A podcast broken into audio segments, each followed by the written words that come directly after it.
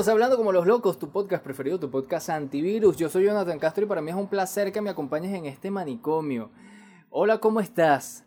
¿Cómo te sientes? ¿Cómo, cómo la has pasado? Desde hace tiempo que no estoy por aquí hablando como los locos porque, eh, bueno, como que paré el podcast como tal e hice otro producto que se llama Las Noticias Locas que quise, bueno, de, de, un minuto, un minuto y medio, y lo puedes disfrutar en tres plataformas, en Instagram, en TikTok y en, eh, también en Twitter. Eh, que, que, es como que más fácil, más, más chévere, más jocoso. Pero dejé de lado esto de, de hablar como loco. Eh, hice un primer episodio de la segunda temporada, solo podcast, o sea, audio. En este momento seguro me estás, me estás escuchando, me estás viendo. Eh, y, el primero que hice fue el de, la, el de la locura. Bastante interesante, lo hice con un guion y todo lo demás. De verdad que me esforcé bastante y aprendí un montón. Pero eh, quiero hacer ahora eh, estos episodios como los peripatéticos. Aquellos, no me acuerdo qué filósofo era, pero los ponía a sus estudiantes a caminar y a y a poder eh, y así las neuronas se le se le movían y, tenían reflexiones mucho más mucho más acertadas. Entonces en este momento estoy en la localidad de la de la cocina de mi casa con la ventana pueden escuchar los autos que pasan también. Eh, toda una locura. Estoy ahorita eh, haciendo espagueti que lo tengo por aquí y voy a voy a ponerlo en la en la en el microondas, que yo no sé si el microondas hace daño, pero nos facilita el, nos facilita la vida. Nos hacen publicidad de, de los microondas, de este de los microondas, pero y eso es medio extraño, pero bueno, ahí está el microondas. Eh, oye, que eh, retomando el, el tema del podcast, voy a quiero hablar sobre la violencia. La violencia desde lo más pequeñito, desde, desde lo más cotidiano, desde, desde la violencia sonora, por ejemplo, en la calle, la ciudad, es una locura, la gente insultándose, una locura, bueno, de verdad, ya eh, sería llover sobre mojado hablar sobre esto, pero también en las instituciones, en las escuelas, en, en las instituciones un poco más grandes como gobiernos, instituciones internacionales, en donde vemos ciertas cosas que pareciera que no hay mecanismos para enfrentar la violencia y vivir en un mundo de paz. O sea, no hay mecanismo para la paz si no hay instituciones o empresas para la violencia. Eh, empezando por la competencia y después se vuelve todo una guerra y vemos cómo hay una guerra ahorita. Venimos saliendo de, un, de una pandemia bastante violento todo lo que, lo que pasó. Y ahora en este 2022 vemos cómo la sociedad, en vez de mejorar, en vez de apreciar, eh, seguramente muchas personas sí apreciaron lo, que tenían, no, les digo que yo soy el mejor del mundo, pero, pero oye, yo creo que, era la oportunidad de darnos cuenta de muchas cosas, lo, cual no, como que no fue así mucho. Pero, pero me, yo también, porque pienso que yo estoy loco, pienso que, que esta vida que llevo, eh, es un poquito... Eh, me siento que no, no... Siento que no entiendo cosas. Y, pienso que, que, estoy loco y que las, las, demás personas tienen la razón por, por justificar.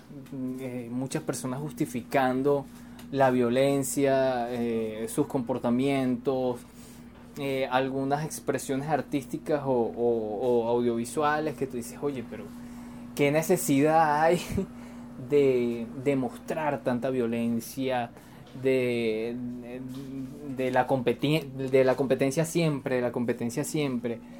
Eh, no hay ningún tipo de empatía o de o de no sé humor que nos haga oye pasar un rato agradable sino más bien las balas y las explosiones y todo esto eh, yo vengo haciendo un, trabajo con una organización que se llama Acción Ecuménica, eh, una asociación, y ellos tienen un programa que se llama Panita. Yo creo que muchos de los que han escuchado hablando como los locos más o menos saben de, lo que hablo.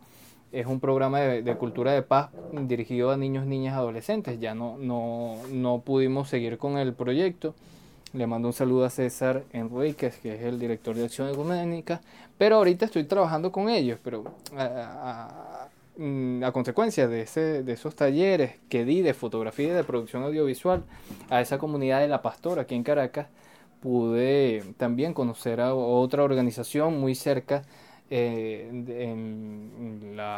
esos son unos edificios que se llaman Nuevo Catuche. Catuche es un río que atraviesa, es el, el como el, el principal que baja de la montaña, el Ávila, y después se vuelve en el Guaire, que es el, el, río que atraviesa la capital. Bueno, en Nuevo Catuche son unos edificios en donde hay muchas personas interesantes, personas que, que, que he aprendido a querer bastante, en donde ellos decidieron un día en un espacio eh, poder dar talleres, ¿no?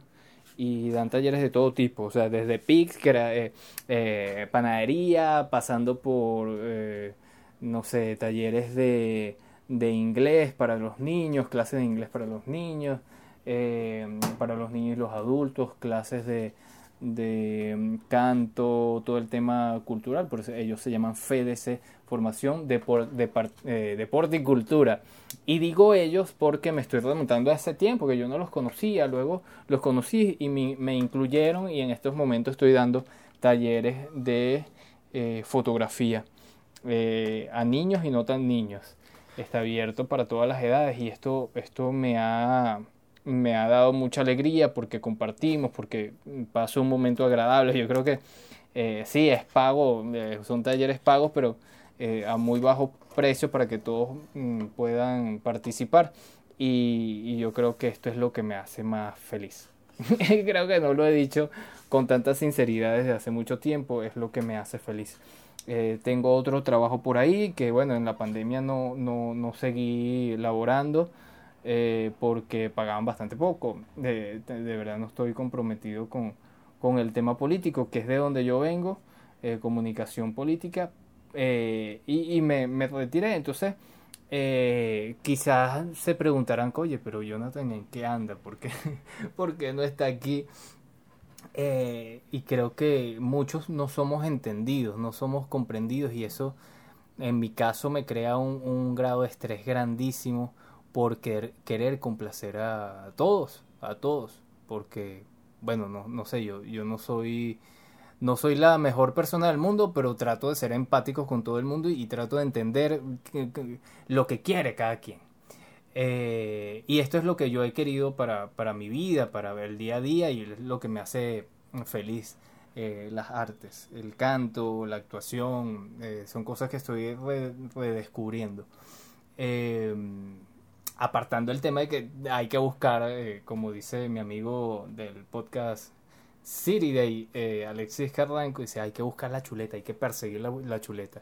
O sea, buscar el dinero y eso, oye, no, no nos permite a veces tener el tiempo para disfrutar de las artes que nos gusta, de hacer lo que nos gusta.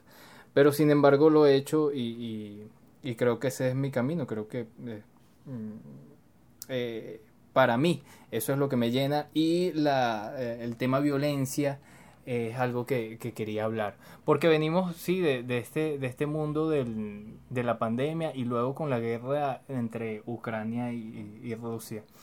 Desde la cotidianidad, eh, yo no, me, no, no, entiendo muchas cosas o, digo que no entiendo muchas cosas y prefiero dejarlas así.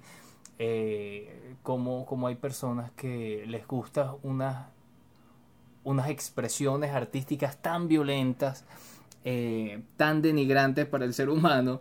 Y tú dices, oye, sí, bueno, también hay, hay expresiones de antes, como salsas, merengue, el mismo, eh, lo que se conoce aquí en Venezuela como tambor.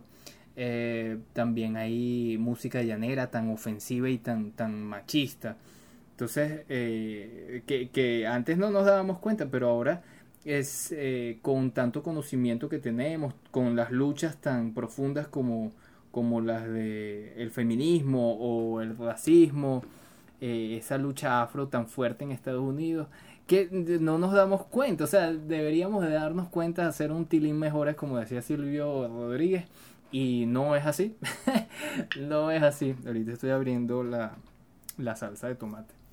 Entonces, eh, yo me siento un poquito triste o decepcionado del mundo mundial porque creo que no vamos a un buen camino. Eh, quizás, bueno, las acciones que uno haga en lo mínimo en tu comunidad, comunidad eh, bien, van a ser bastante, no sé, van a, va a mejorar o, o, te van a... Va a evitar que después de tantos años no venga ese niño y se vuelva un malandro y te mate. O sea, creo que, que ahí es a, donde yo voy, ¿no? Eh, yo estoy bastante preocupado porque veo que, que no hay espacio para discernir, para, por lo menos en mi país, no hay espacios para discernir. No digo que te van a meter preso, pero siempre va a haber la crítica y nunca te van a preguntar por qué tú piensas eso, sino que directamente te van a señalar y te van a decir por qué tú haces eso. Y yo lo sé. O sea, de una vez hacen la pregunta y se responde, porque tú seguramente eres de tal cosa. Yo soy de izquierda y siempre he sido de izquierda desde pequeño, desde la revolución bolivariana con Hugo Chávez.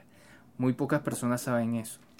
De, de las que conozco nuevas, pues, de, a partir de la pandemia. Milito eh, por mí mismo desde que vi el golpe de Estado hacia Hugo Chávez en el 11 de abril. Pero, pero ahora hay cosas que no entiendo, hay cosas que, que de la, no, no digo nada más de la, de la izquierda venezolana, sino a nivel mundial, cómo se, se maneja todo lo que es el, lo que debería de ser un pensamiento libertario y no un pensamiento que te encarcele y que no te deje mover para acá, para allá, porque siempre va, va a haber una crítica. Eh, una, una crítica no, no sana. Eh, aquí le estoy echando mayonesa a mi espagueti. ¿Qué, qué, qué puede estar pasando en, en mi país? Que luego que, que, tenemos tantas amenazas o teníamos tantas amenazas por el petróleo en un pasado, un pasado reciente, eh, y ahora no. O sea, eh, eh, el mundo está cambiando tan acelerado que nos vemos en un en unas situaciones en donde ya las cosas que veíamos hace 10 años, hace 20 años, ya no son los mismos. Y me pasa a mí que tengo 33 años. Ahora imagínate a las personas que tienen 50 años, 60 años, todo le parece una locura.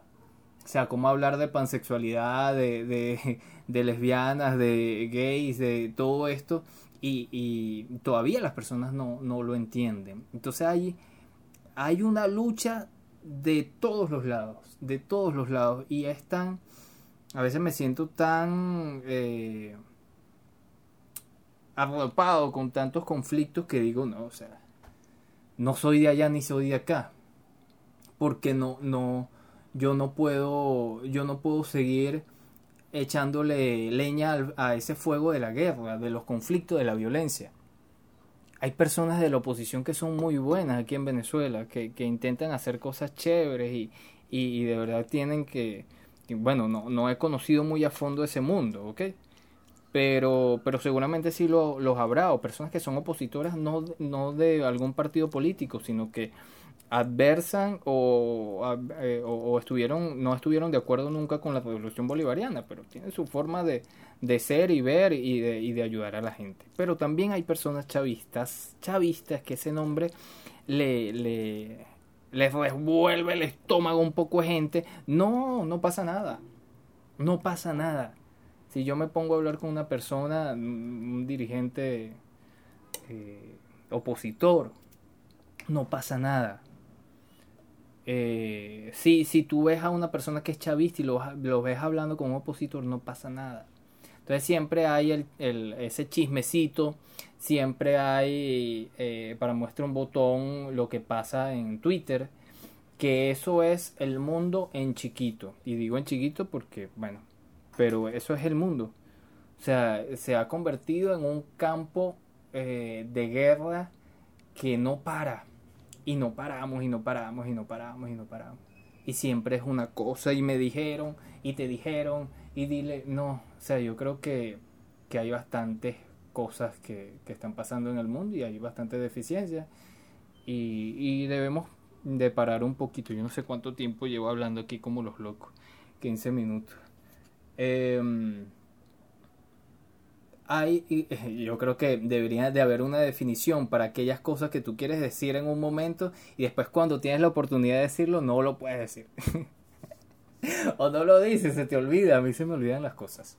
Eh, ya cuando uno tiene 30 años ya no se le olvidan las cosas. Pero bueno, quería hablar que, que a uno eh, se... O sea, yo pienso que, que llega un momento en donde uno piensa que está loco. Y eso es más o menos el, lo que, lo que uno, lo que quería con este, este podcast.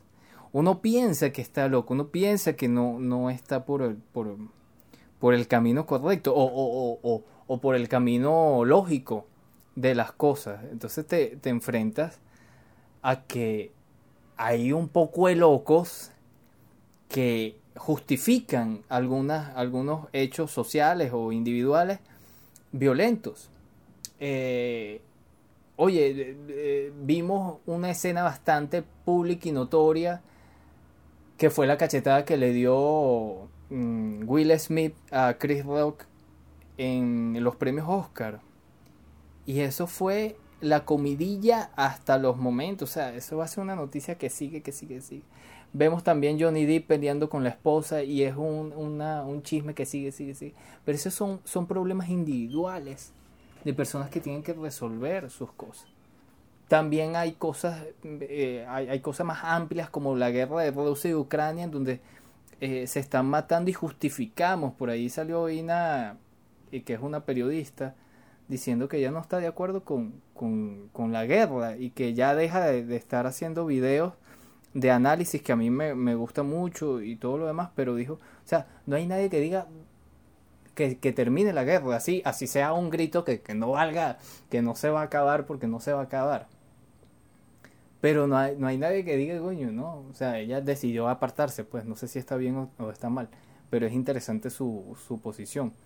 Eh, yo siento que, que ya no hay vuelta atrás, o sea, yo siento que, que las mejoras que pasan o no pasan en, en un país no es por, por un por una persona, un grupo de personas de 10, 100, 1000 personas que hicieron un cambio, no, o sea, va mucho más allá hasta de, de un gobernador, de un, de un, alcalde, de un alcalde, gobernador o, o, presidente. El presidente Nicolás Maduro estuvo ahí y se lanzó la primera porque, porque Chávez lo dijo, pues, voten por él, pero luego se lanzó de nuevo. Entonces hay responsabilidades que él tiene directas, pero hay otras que no, hay otras que, que no como no lo tendrá tampoco en su momento este el, presidente loco de, de, Estados Unidos. Eh, que, que, que, que, hay personas con mucho más dinero, por ejemplo Elon Musk, que sí pudo haber tenido grandes responsabilidades.